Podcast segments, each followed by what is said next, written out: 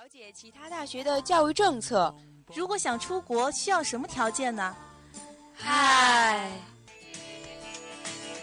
最新最前沿的教育信息，最酷最闪亮的高校动态，欢迎您准时收听《教育时空》，让您第一时间掌握教育风向标。就是它了。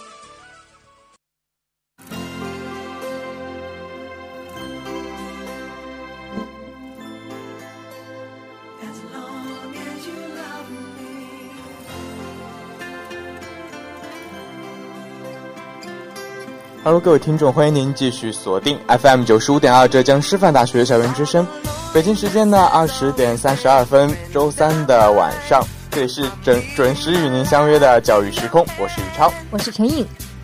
哎，不知不觉啊，又是到了这个这个月的月末啊。嗯。其实今天我打开我们的支付宝一看，发现我这个月的生活费也是没有，对，基本上没有了。不知不觉中。这个钱我也不知道他是花到哪里去了。我已经连下个月的都已经透支了，你知道吗？那你下个月该怎么办？就吃土啊。那其实，呃，我觉得肯定很多的时候，嗯，还是用在买衣服这种地方吧。对，就是淘宝啊。对对，而且。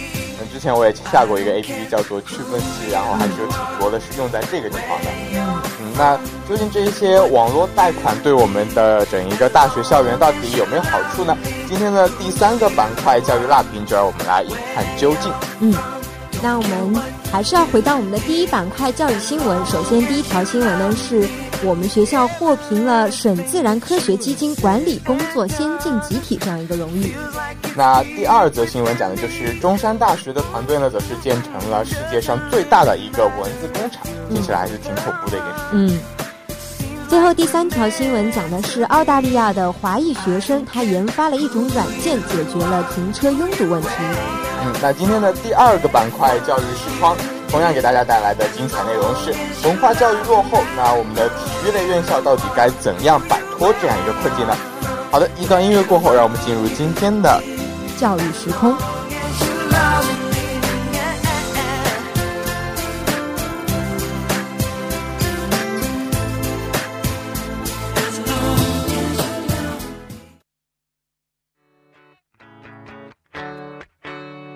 I've tried playing it cool,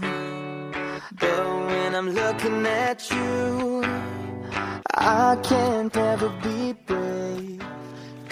好的，首先让我们进入今天的第一个板块——教育新闻。今天的第一则新闻讲的就是我们学校是评获了浙江省的自然科学基金管理工作的一个先进集体。那也就是在最近啊，我们的浙江师范大学是获得了浙江省的自然科学基金管理工作的先进集体。那说到这一个工作啊，可以说是一个十分优秀的一个东西，因为总的来说，我们整个浙江省只有十所院校是获得了这样一个先进的集体，然后也是只有二十个人才能获得优秀的管理者这样一个称号。嗯，那其实我们学校是一直都比较重视自然科学基金管理工作这方面的，所以呢，我们。不停的制定或者是落实一些规划，然后学校也会有很多的具体政策出来，所以我们才会被连续三次评为省自然科学基金管理中心。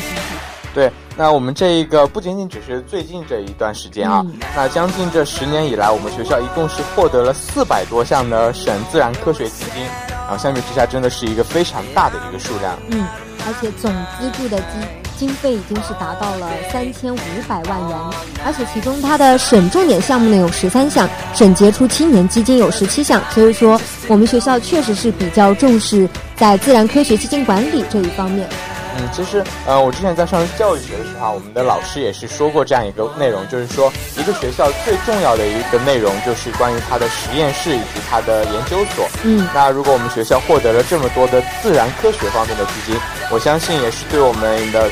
一些实验研究都会有比较大的帮助。我们学校的综合实力嘛。嗯。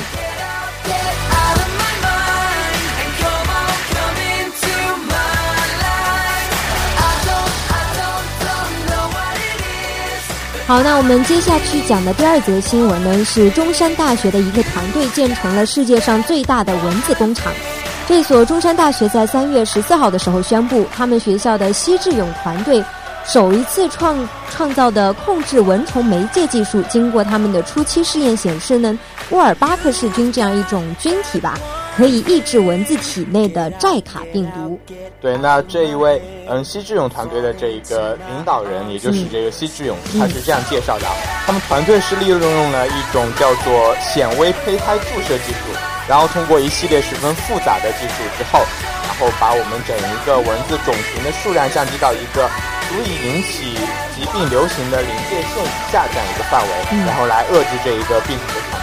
其实我觉得还是挺神奇的哦，因为我们平常都觉得蚊子是传播病毒的这样一种媒介嘛，可能有些小孩抵抗力差，被蚊子叮了一口，然后这个蚊子呢在其他地方经过某一些携带病毒的这样一个人体，那它可能就会把这个病毒传染过来了。那没想到这个西志勇团队，他们反倒是可以从控制蚊子繁殖方面这样一个角度。然后把蚊子变成一个抑制病毒传播的一个媒介。嗯，他们这样一个想法，可以我觉得说也是突发奇想的一个方向。嗯，不过嗯，据我了解到，就是他们也是建立的这一个蚊子工厂，是总面积是达到了三千五百平方米。然后是一共有四个车间，然后每周可以基本上生产五百万只雄蚊子。其实五百万只这样一个巨大的数量，想想还是有点恐怖。对我有时候，我刚才就想到一个问题啊，万一就是跟那个福岛核电站泄漏一样，这五百万只蚊子全都飞出来了。对，那那整个天空应该是一片黑茫茫的吧？对，那其实呃，虽然蚊子可能，尤其是五百万只蚊子，听上去或许会有一点恶心，但是没关系，只要它对我们什么抑制病毒这些有帮助，那它就是好的、有益的。只要它不咬人就可以了。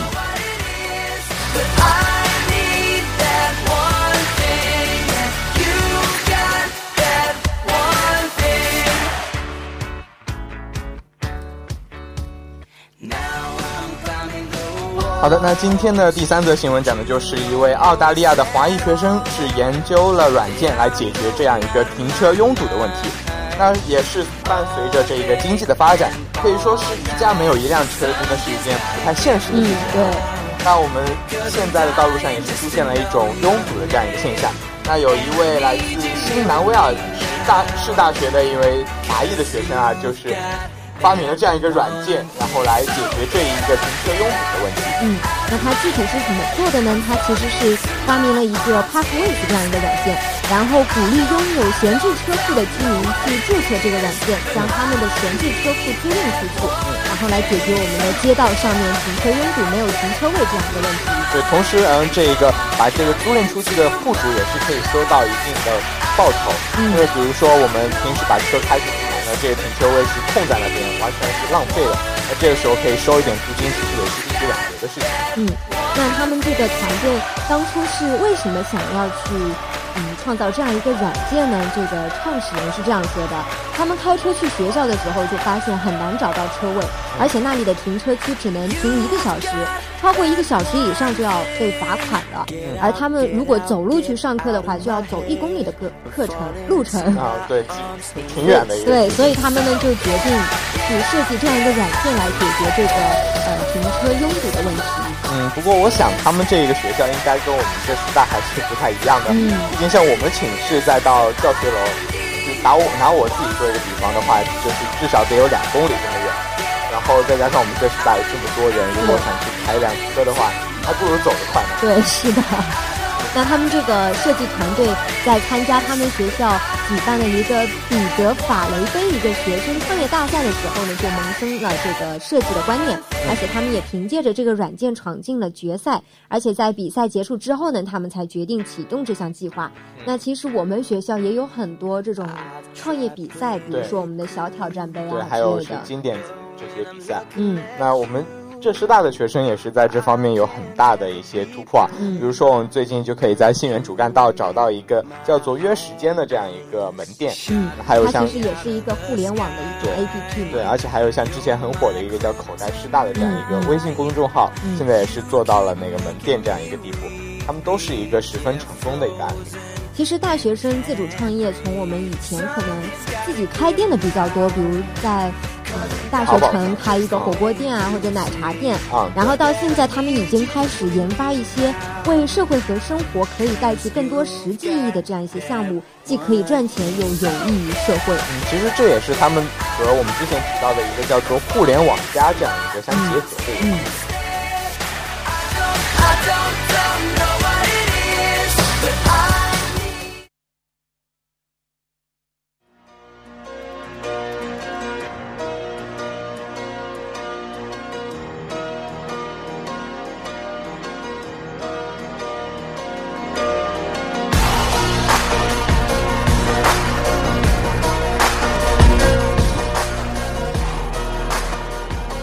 近呢，教育部公布了公办体育运动学校运动员文化教育工作者专项监督报告这样一个具体的报告。那在这个报告中显示出，我国公办体育运动学校存在着很多问题，尤其是文化教育质量方面，的确是有待提高。那我们今天的第二板块教育视窗，就让我们来谈一谈文化教育落后，我们的体育院校到底应该怎样去脱离这个困境呢？那其实我们大家也可以了解到，嗯，现在的体育院校也是存在着一些问题啊。嗯，打个比方，就是说，嗯，第一个问题，我们的这个体校生的数量也是在不断的减少。嗯，因为我们可以从之前了解到，我们这个中国的体育人才的培养方式，它都是围绕着一个金牌这一个东西。对，就是一些竞赛、锦标赛。对，就比如说你没有拿到金牌，那你这个教育就是不成功的。嗯，你没有打破什么记录啊，你这个体育类的院校就是不太出名的这样一个例子。嗯，那也就是这样一种方式，导致我们很多的家长会怀疑，你这个大学到底是为了你自己拿奖呢，还是为了能够帮助学生更好的成长？嗯，那其实也就是这些学校培养他们，可能也是只只在于注重注重他们的运动成绩，而忽视了他们的文化学习。对，所以才会遭到家长的质疑。那家长既然质疑了呢，他们的他们就不太会把自己的孩子再往体校送进去了。嗯。所以才导致了我们的体校生源锐减。那接下去还有一个原因就是我们的体校生他们的质量其实也在下降，因为其实我们中国的竞技体育人才啊，它一直都是围绕着我们的体校，它是把这个体校作为我们奥运金牌的一个培养的基台嘛。所以说我们有很多的体操训练的孩子被分散在了全国大概一百五十所的这些省啊市的体操学校当中。但是这些七千多个人当中，只有一千两百个人在协会注册了，而属于优秀的体操运动员其实只有四百八十五个人。嗯，其实这样一个现象，我们之前的第一个原因也是可以了解到，因为我们这个体校生的数量可以说是相当于之前有一千所，之前有三千所，现在是直接锐减到了一千所。嗯，这相当于是减少了百分之六十六点六七。对，这肯定是一个很大的一个数量，然后再放到。这一个随着我们生活条件的提高，然后一些锻炼的减少，也是会必然导致这个体校生的质量会有一些下降。嗯，那虽然我们现在的体校生数量已经锐减了，但是这些减少以后的体校生，他们的就业问题还是非常的严重。因为他们的体育专业，他们毕业之后和社会需求其实是不成比例的。他们毕业之后和所学专业对接的这些工作，其实是比例非常低的。那也有一些体育教育工作者表示，我们的大中小学体育教师的岗位以及他们的教练员，他们所需求的数量并没有我们。就是从体校毕业出去的这些学生那么多，对，其实我们就可以打个比方嘛，嗯，比如说一支足球队，它一共是有十多名运动员组成的，那你之前的一个呃一个足球队也有十多名的教练，那大家的意见也是不能统一到一起，最后也是会锅粥那么乱的感觉，所以这也就导致了为什么有的体校生如果他们毕业出去。不能够在体育方面拿到一个比较好的成绩的话，他可能就会呃走投无路了。对，没有找到适合自己专业的这样一个我刚刚还在想嘛，就是他们如果不能去成为一名优秀的运动员，可不可以往一些比如说健美教练啊那种减肥教练方面发展？但是很快我同学就。打破了我的这个幻想。他说：“其实这些对这些方面，他们也有专业的人才出去去做这方面的工作。所以我们的体体校生他们的就业问题确实是非常的严重。但是如果我觉得，如果我们这个体校毕业的学生如果肯自己深造，然后往这个方面再多加一些努力的话，还是能够找到一些适合他们的工作。就比如说刚才说的那些减肥教练啊这些。嗯。那我们之所以存在那么多问题的原因到底是什么呢？我觉得首先就是一个轻文化的这样一个现象，就像我们之前普遍存在的，对，就是我们之前提过的，他们只注重学生的体育训练，而不注重他们的文化教育，所以呢，他们这些体校就会仍然存在一些重训练比赛，反而是轻视了文化教育的情况。他们去没有去结合运动员文化教育的规律和特点，然后针对他们本身的特色去进行一些课程设置教学，所以说可能他们文化课的老师给他们上课的兴趣也不高，然后学生自己去学习的兴趣也不高。嗯，对，我觉得这一些的话，更多的可能我自己觉得还是跟我们这之前的加上之后的六年。反正就是我们的义务教育，我有点算不太清楚了。我 们这个义务教育这段时间的应试教育的方式是存在一些问题的。嗯，因为这些时间里大家都是在进行一个为了一个高考和中考，然后在努力学习。然后大学突然发现可以打篮球或者说是踢足球这样子放松自己的一个方式，可能人家也会在学习方面有一些的放松。懈怠、松懈，嗯。那除了我们的这个轻文化现象之外呢，还有一个就是有一些体校，他们仍然存在着自办现象，就是他们没有把文化教育交给教育部门去办，而是自己由体育部门解决了这个问题。这样子的话，我觉得肯定是严重影响了他们的文化教育质量。对，呃，还有一个方面，我觉得可能就是我们这个教育经费的它落实的不太到位。嗯，比如说一个学校，它需要这么多的经费，但是教育。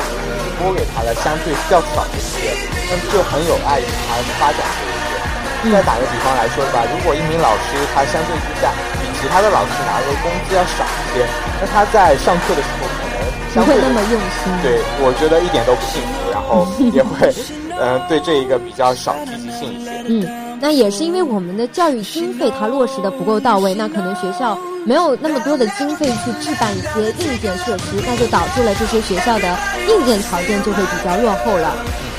其实我觉得这个硬件条件落后是一个很严重的一个问题吧。嗯。相信我们大家也是知道，体育对我们的身体。如果锻炼的不好，是会造成伤害的。嗯，那如果你这个硬件措施没有到位的话，可能很多的时候就会导致一些学生去受伤，然后或者导致一些对身体上造成一些无可挽留的一些伤害。嗯，那除了在这个体育器材方面，也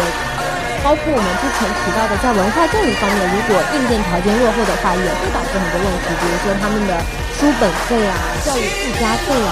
这些如果不到位的话。那不仅影响了他们的体育训练，更影响了他们的文化教育。嗯，那之前分析了这么多的原因啊，总是该提出一些解决它的方法吧。嗯，那我觉得有一点的话，就是可以把这个体育锻炼和我们的教学相结合在一起。嗯嗯，之前我们这些学生都是为训练而服务。嗯，然后我们可以把它转变成一个为学生服务，然后再来训练这样一个方式。嗯，那其次呢，我们可以采取一种多部门的合作形式。其实就是把教育部门和体育部门一起来合作，这也是针对我们之前提到的问题之一，就是自办体校的这样一种现象。我们把文化教育，那我们就让教育部门去管；他们的体育训练，我们就让体育部门去管。这样的多部门合作，才能够让他们更好的做到我们之前的解决办法，就是体教结合。刚才既然说到这个教育部门来监督这一方面，嗯，那其实还有一点就是可以规定我们这些学生他受教育的时间嘛，比如说规定一名学生每天需要学习至少两个小时，我就打个比方啊，两个小时之后呢，那他就可以获得相对比较多的一些教育的资源，那这样子也会有一定程度上减缓之前所提到的呃学习比较不注重的这种现象，嗯。那我们最后一步呢，就是要加强这些体育人才的审核。其实我们国家一直都是从县的体校，再到市体校，再到省体校，这样的一种三级训练网，才构成了我们的人才通往国家队的这样一个通道嘛。对。那其实，在现在这个阶段，中国要是没有了体校，我们的什么奥运竞技啊，这些体育竞赛，其实就会相对找不到人才。嗯嗯。所以。觉得啊，这个东西，其实我们有时候还是需要去避免一些问题。比如说，我们现在也是在改革这个教育方式，我们刚才也提到了这么多。嗯，那我觉得有可能会因为一些经验不足，才在导致这一个改革造成的一些不适应的现象。嗯，然后导致这个体校生的质量相对的比之前更下降这样一个情况，是需要来解决一下。就是我们的人才选择要更进一步的加强。嗯。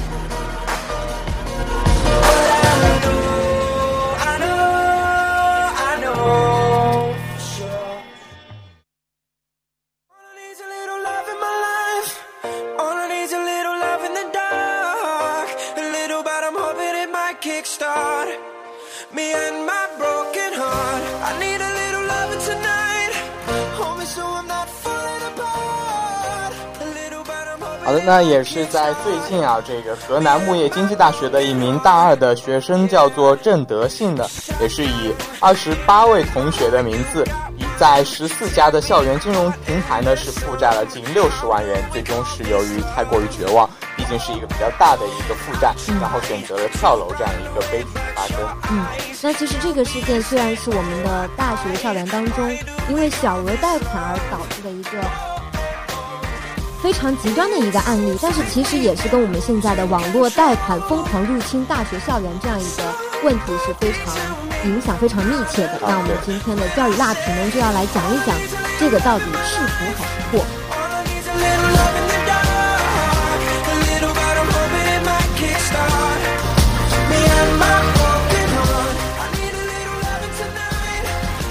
那其实也是就是在最近这段时间啊，我觉得也是在我们大一下学期的时候。也就去年下半学期的时候，嗯，这一个网贷平台在我们的大学也是纷纷的涌现出来。比如说，我们经常可以在路边的广告牌里看到有被这些的贷款的广告所侵占。有时候我甚至还是是能够在我们的洗手间里找到这一些广告，比如说学生贷、领利率这些。嗯，比如说我去年在我们的信源主干道上面就有一个分期六吧，应该是他就在那边摆了一个摊嘛，然后让我们嗯走过的学生都去注册，然后会给你送一些小礼品。对，那其实这也是利用了一些我们同学对于这个呃，就是这一点的兴趣吧，因为之前也是没有接触到这一个零利率啊，或者说是分期的这样一个方式。那也是有媒体统计到，这样一个网贷的平台已经达到了近百家，真的是非常多的一个数量。嗯，那其实我们学生贷款，它其实它的途径呢主要有三类，一个就是我们的学生分期购物平台，它可以来满足我们大学生的购物需求。比如说像趣分期啊、润分期这些，还有一个呢是我们单纯的 PPT 贷款平台，它都是说用于我们大学生的助学以及创业，比如说头头贷、名校代理等。然后还有一个就是我们的阿里，还有京东、淘宝这些传统的电商平台里面提供的一些信贷服务。对，其实我觉得这样一个方式的话，出现在我们大学校园里，它其实还是一个挺有利于我们大学生发展的一个方式吧。我觉得，因为它可以暂时的缓解一下，比如我们有时候需要购买一些电动车啊这样一个购买的压力。嗯，但是我觉得对于女生来说的话，可能不太好。因为女生的消费欲望可能本来就比较高，我们还一天到晚喊着要剁手。比如说，我们要买化妆品、买鞋、买衣服、买包，这些都是需要花生活费中的开销的嘛。而且我们的自制力还差，就是控制不住自己。那万一我们就是去使用了这些网贷平台之后，我们如果还不上的话，那我们就要变成吃土一族了，生活就会变得非常的拮据。我就算每天去吃食堂，我到月末还是没有钱。那如果我们没有钱去还贷的话，那可能最后的这个嗯偿还高额贷款还是要落在我们的父母头上。嗯，那其实我觉得啊，你这样一个观点就是有一点过于偏激了，因为毕竟并不是所有的大学生都是像你这样子是花这么多的钱在购买化妆品上啊这一些。我觉得这样一个方面是有助于我们大学生去端正自己的一个消费的观点吧。比如说，你能够合理的去。利用一些这样的贷款的方式，这样子你可以合理的规划自己的嗯嗯这个现金的使用方式。比如说，呃，你今年是要，比如说是家长给了你多少钱，那到时候或者你可以规划自己的一些费用，这样子也是有助于我们自己的成长。但是我觉得这些理性的大学生消费者可能还是一部分，还有一些他们可能会以这些呃网贷平台的名义，他们可能从里面贷钱出来，然后就去赌博了呢。或者就像我们刚刚前面提到的那个郑郑同学，他因为对他因为就是借用了其他同学的身份，二十八个同学的身份，嗯，然后以他们的名义去借钱，那其实也是一个不好的现象。那其实这两个现象，你刚才提到的，我觉得虽然说只是一个极少数的现象，但其实还是需要我们引起注意的，因为毕竟我们大学生嘛。还是存在着一些对于一件事情很难认清它的到底真实面目是怎么样的，所以这有时候就需要我们提高自己的警惕性，去避免这样一个现象的发生。而且我们也要端正自己的消费观嘛，要理性消费。嗯，那其实总的来说，我觉得这个网络贷款这样一个方式进入到我们的大学校园，它既是有自己自身基础的一个方面的，也是存在一个它不太双刃剑的一个说法吧。比如说。呃，如果你使用的当的话，你可以在当中收获一些利益，也可以购买到自己之前就想要买的东西。那为了让我们的这个网络贷款成为一种具有积极意义的这样一个新形式，我觉得我们还是要从三方面来去解决它的一些目前存在的问题。比如说，有关这些网络贷款的部门呢，他们就应该加强监管，来打击一些违法的这些违规的贷款。那我觉得，其实对于我们学生自己而言，也是要对于这样一个现象，做出一点的危呃危险意识。对，毕竟这些也是存有的是标着零利率这样一个借口，然后其实还是存在着许多嗯变相收费这样一个现象，也是需要我们提高警惕的。其实它很多呃说好的他们的利率是非常的低的，但是如果你一旦出现逾期偿还欠款的情况的话，它需要支付的违约金其实是很大。对，就像我们之前说到的，这个百分之二十的，有有的是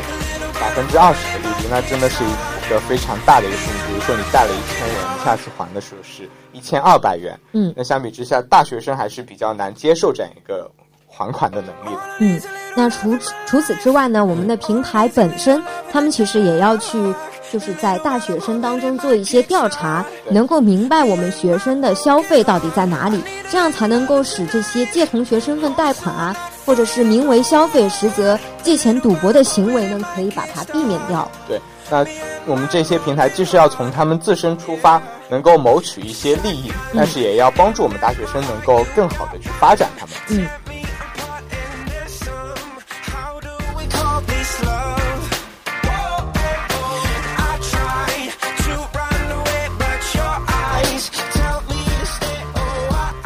好的呢，不知不觉中时间也是来到了二十点五十九分这一节的教育时空，就要跟大家说再见了。我是今天的主播宇超，我是陈颖，那我们下期再见，拜拜，拜拜。